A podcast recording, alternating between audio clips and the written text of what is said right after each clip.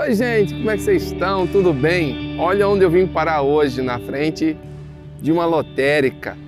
Quando a gente pensa em vir num lugar como esse, é para fazer o quê? Geralmente, pagar contas, né? É conta de água, conta de luz, é fatura do cartão, é o aluguel, prestação do carro. Sempre pagar contas. Mês após mês, aquela conta está ali que a gente não tem como fugir dela, tá sempre pagando. A gente pode quitar a casa, pode quitar a fatura do cartão, mas tem aquelas contas que todos os meses ela vem. Por exemplo, água e luz, a conta de um poço de gasolina, tem que abastecer o carro sempre.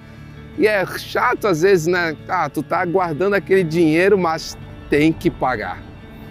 Agora imagina uma conta impagável Imagina uma conta que dinheiro nenhum desse mundo conseguiria pagar, nenhuma fortuna desse mundo poderia quitar essa dívida e essa dívida ser eterna.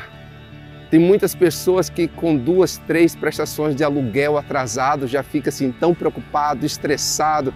Aí vem dor de cabeça, vem enxaqueca, ah, os nervos ficam à flor da pele, não consegue dormir direito por causa de um, dois, três meses de aluguel atrasado. Agora imagina eternamente devendo, pois essa dívida existe e todos nós teríamos que pagá-la. É uma dívida que se chama pecado. Mas teve alguém, teve alguém que nos amou tanto, nos amou tanto que ele decidiu assumir uma dívida que não era dele e a Bíblia diz que essa pessoa é Jesus. Ele assumiu essa dívida. E sabe qual era a consequência dessa dívida? Eternamente longe de Deus.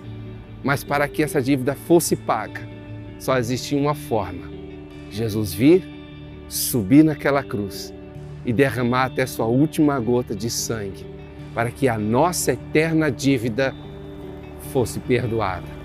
E hoje, você pode sim ter relacionamento com Deus, porque alguém pagou a nossa dívida. Deus te abençoe. Até uma próxima. Fica com Deus.